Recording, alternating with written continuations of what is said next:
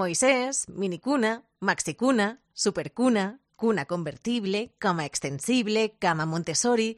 Menuda variedad. Y menudo lío. Comenzamos el sonajero. El sonajero. Con Ruth Medina.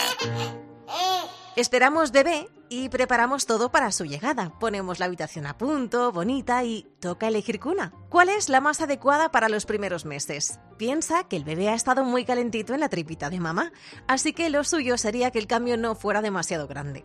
A los bebés les gusta dormir bien apretaditos y recogiditos porque se sienten más protegidos.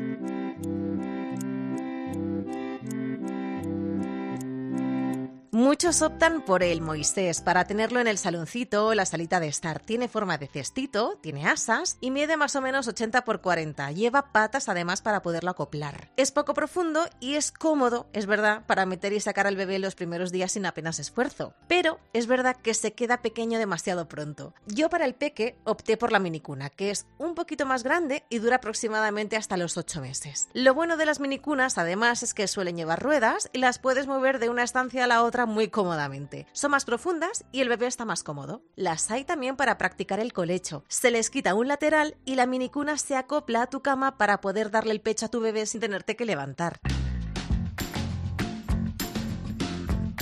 Pero claro, los bebés empiezan a crecer, dan más vueltas, necesitan más espacio para moverse. Es cuando se les pasa a la cuna, que suele ser normalmente de 120 por 60. También las tienes de 140 por 70, que son las llamadas maxicunas, porque es verdad que hay bebés que nacen más grandotes y necesitan una cuna más grande. La ventaja de estas maxicunas es que suelen ser cunas convertibles y si les quitas la barrera frontal se acaban convirtiendo en minicamitas. Y luego hay otro tamaño más, la supercuna. Yo esta no la conocía, ¿eh? y es la que tengo ahora porque es verdad que a mi hijo le gusta seguir en su cunita, pero claro, se mueve mucho y no tiene espacio. La tengo sin la barrera frontal y a ras de suelo. Las medidas son de 130 por 80, que es una diferencia bastante notable para que los peques que como el mío centrifugan por la noche estén más cómodos. Y después de la supercuna, ¿qué? ¿Cuándo lo paso a la cama? Mira, a mí me lo dijo el pediatra, cuando sea capaz de trepar por la cuna, por los barrotes, meter una pierna y escalar y saltar, hay que cambiarlo de sitio. Pues puedes pasar una camita pequeña que luego tendrás que cambiar porque crecerá, pero hay una cosa que es muy novedosa ahora mismo, que son las camas evolutivas o extensibles. Estas camas parten de una medida de 1,40 de largo y 80-90 más o menos de ancho y se van alargando conforme el niño crece. Vas estirando, estirando, estirando y se va haciendo más larga. Tranquilidad porque también hay colchones para esto, ¿eh? se van agregando y se van quitando colchones y poniendo. No son muy altas además estas camitas, pero es verdad que no van a ras de suelo. Como te digo, mi hijo es como una centrifugadora humana por la noche. Duerme y da vueltas sin parar.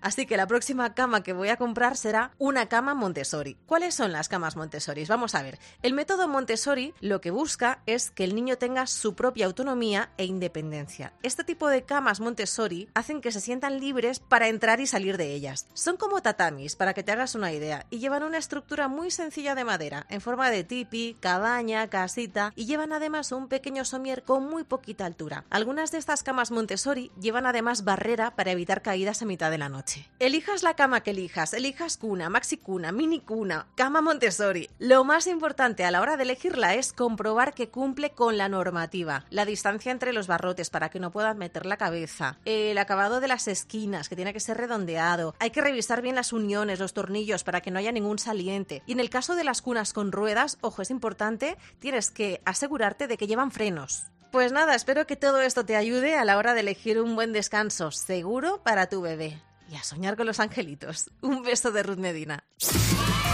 El sonajero con Ruth Medina.